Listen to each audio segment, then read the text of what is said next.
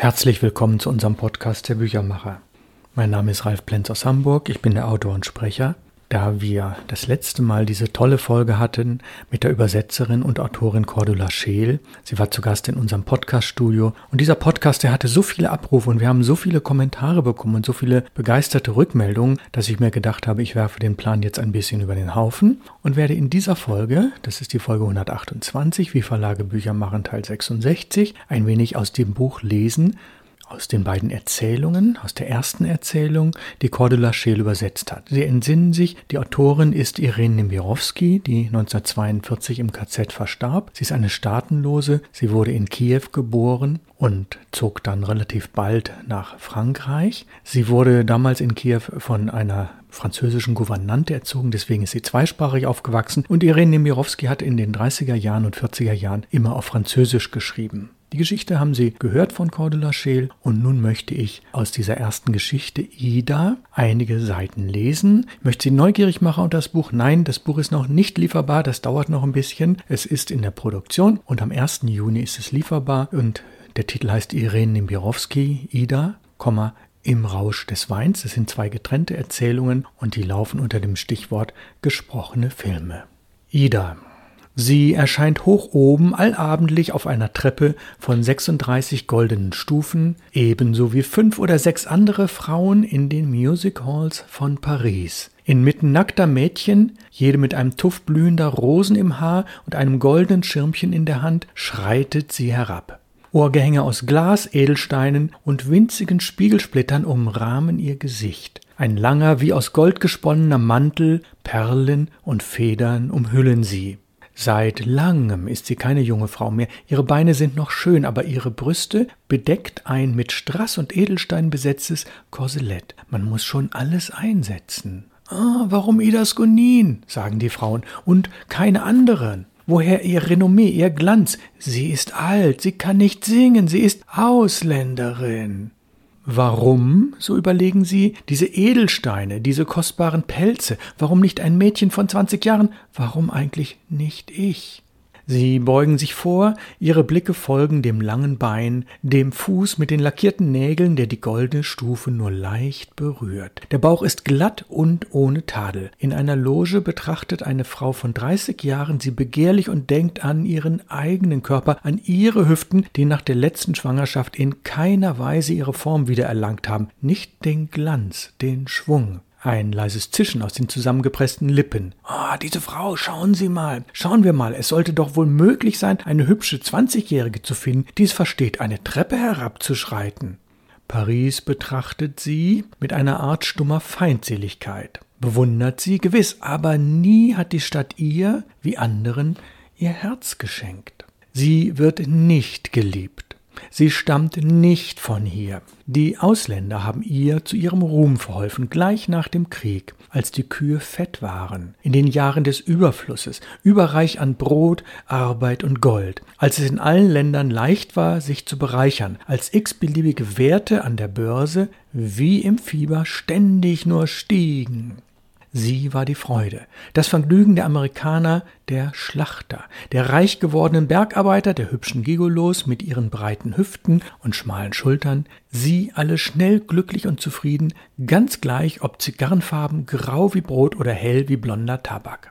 Sie zogen Ida den französischen Schauspielerinnen vor, ach, zu zart, zu mager, die sie mit dem ungewissen, höflichen und krampfhaften Lächeln einer ermüdeten Hostess ertrugen.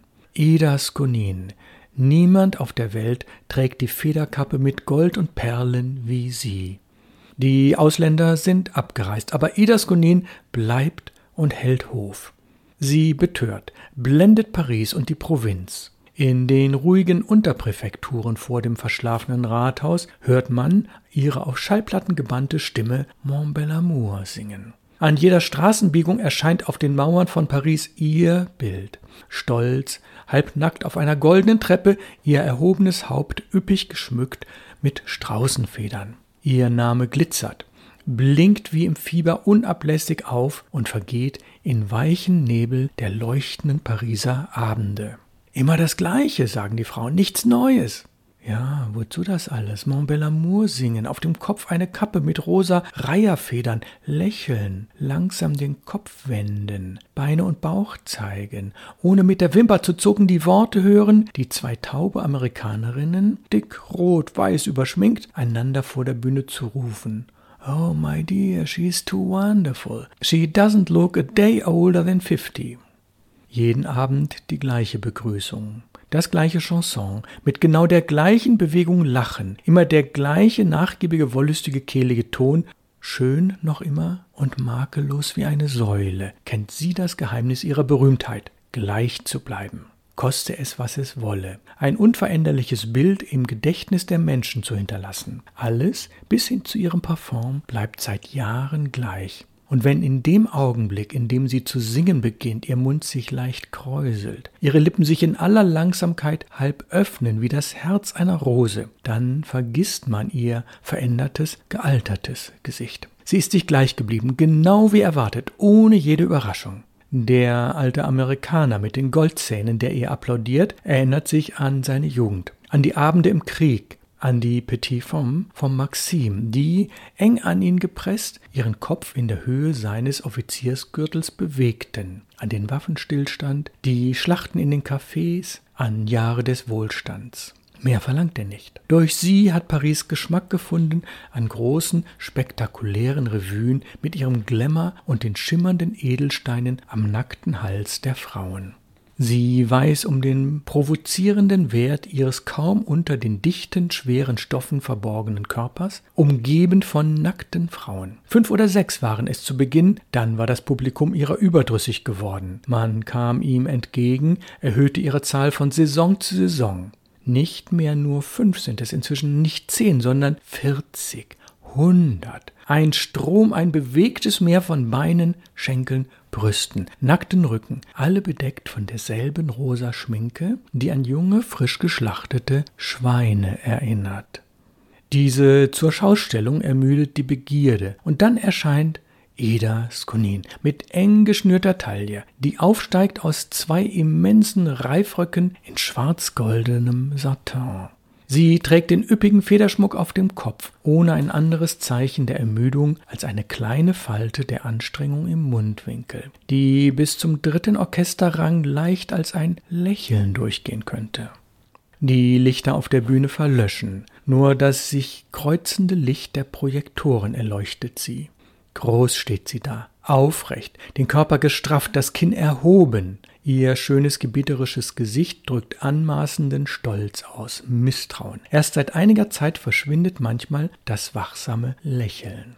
Die triumphierende Überzeugung ihres Blicks und dieser unbedingte Wunsch in ihren Gesichtszügen um jeden Preis glücklich zu sein lassen nach, werden durch Unsicherheit gemildert. Aber nur die Girls, die sie umgeben, bemerken das. Sie alleine können während des großen Defilés der Gemmen und Juwelen beobachten, wie Ida Skonins einst schwarzes Haar im Perlennetz zunächst strahlend golden gefärbt, in ein dunkles Rot umgefärbt wird, dann in ein angedeutetes Silberblond und schließlich in flammendes Rot. Sie beobachten, wie ihre gequälten Haare jedes natürliche Aussehen verloren haben, trocken und brüchig wie Stroh wurden und dass sich unter der Farbschicht schon nach einem Ruhetag die Wurzeln zeigen, weiß wie Schnee. Die Girls heben und senken abwechselnd den linken, dann den rechten Arm. Ein wogender Rhythmus bewegt dieses Meer nackter Mädchen mit Rosentuff im Haar. Ida Skonin paradiert in ihrer Mitte. Lässig stoßen ihre nackten Beine die Flut von Samtpaletten und Satin zurück. Hält sie ein, betrachten die Girls mit Missgunst diesen glatten und starken Hals, der trotz eines kaum wahrnehmbaren Zitterns scheinbar mühelos die Last der Federn und Blumen trägt. An den Schläfen perlen unter dem goldenen Haarnetz die Schweißtropfen. Sie murren Oh, guck dir das an. Das ist doch nicht möglich. Sie bricht noch zusammen. Aber, lieber Gott, was an Gutem erwarten Sie noch an Liebeleien außer Ihrer bekannten Vorliebe für sehr junge und sehr schöne Knaben, die eine Woche, 14 Tage lang brav Liebe machen und dann verschwinden? Seit einiger Zeit spricht man nicht einmal mehr von einer Liaison. Oh, Im Übrigen, wozu noch Männer, denken die Girls voller Bitterkeit. Sie wird besser bezahlt als ein amerikanischer Filmstar. Auf zwei Ebenen werfen sie, jetzt eine nach der anderen, im Licht der Scheinwerfer die Beine in die Höhe, drehen sich und werfen ihre müden, unbeteiligten Gesichter zurück in den Schatten. Der Orchesterchef scheint mit der Spitze seines Stocks die zerstreuten Wellen zu sammeln und sie zum Star zurückzuführen. Langsam bewegt Ida mit ihrer freien Hand die rosa Federn ihres Fächers. Sie atmet die Hitze ein, die im Licht der Scheinwerfer aufscheinenden Staubteilchen. Im Theater hört man kaum das Summen eines gedämpften Murmelns wie das Geräusch des anschlagenden Meeres. Sie singt, sie lächelt, sie tanzt. Aber nur ein einziger Gedanke erfüllt sie, eine einzige Sorge, die Quote, die Höhe der Einnahmen. Sie denkt, Hunderttausend waren es gestern am Samstag, Matinee und Abend. Heute ebenso viel. Wir steigern uns regelmäßig. In ihrer Vorstellung sieht sie diese aufsteigende Linie, die die Produzenten mit Respekt sagen lässt, Ida Skonin, die macht schon Umsatz. Ein magisches Wort, das weiß sie. Das einzige, das den jungen Frauen den Weg versperrt, den jungen brutalen Frauen, die es eilig haben, die alle seit Jahren gierig auf ihren Platz lauern, die nur auf einen Wopas, eine Schwäche warten, auf einen Krankheitstag oder einen Augenblick der Übermüdung. Auf den Moment also, in dem das Alter, so lange besiegt, sie niederstrecken wird. Wartet nur, denkt sie, noch ist es nicht so weit, noch nicht morgen. Beachtlich viele Tage noch wird auf den Mauern von Paris ihr wieder frisch gemaltes Bild zu sehen sein. Jedes ihrer Chansons wird von den Arbeitern getrellert werden, von den Lastwagenfahrern, den Straßenjungen. Jeden Abend wird von den Häusern in feurigen Buchstaben leuchten Ida Skonin. Ida Skonin. Ida Skonin.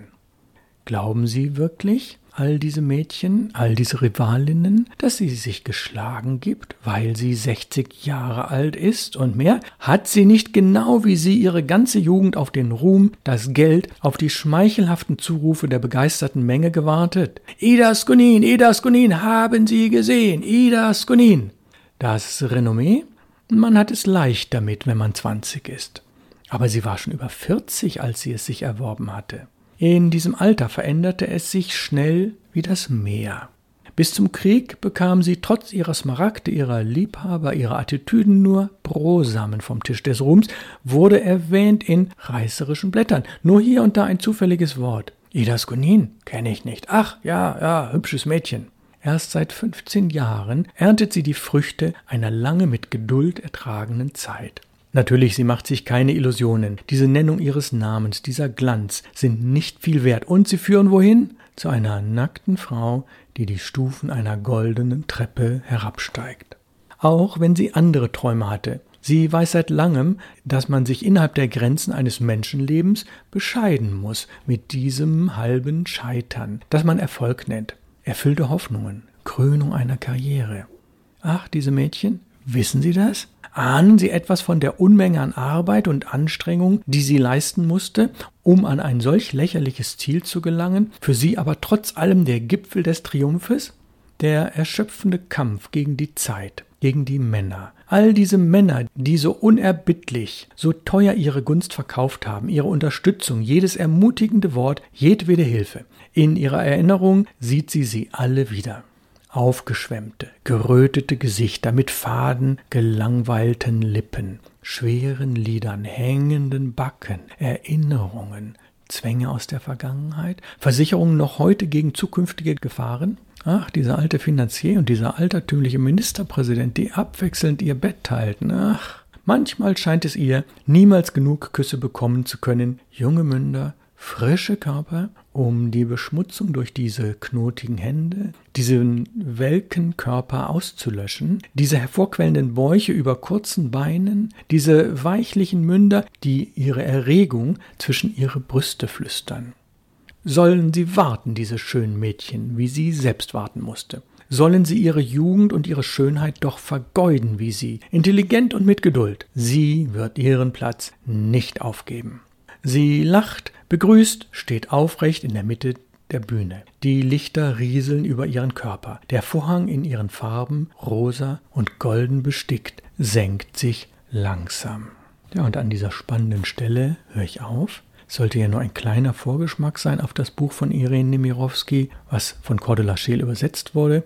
Und ich werde es in einer der nächsten Wochen fortsetzen. Es wird noch ein bisschen dauern, aber Sie werden schon mal neugierig sein. Das Buch erscheint am 1. Juni im Input Verlag und kostet 15 Euro. Nächste Woche folgt die Folge 129 des Podcasts der Büchermacher in dem Bereich Wie Verlage Bücher machen Teil 67. Mein Name ist Ralf Plenz und ich bedanke mich herzlich fürs Zuhören. Kommen Sie gut durch die Woche. Bis dann.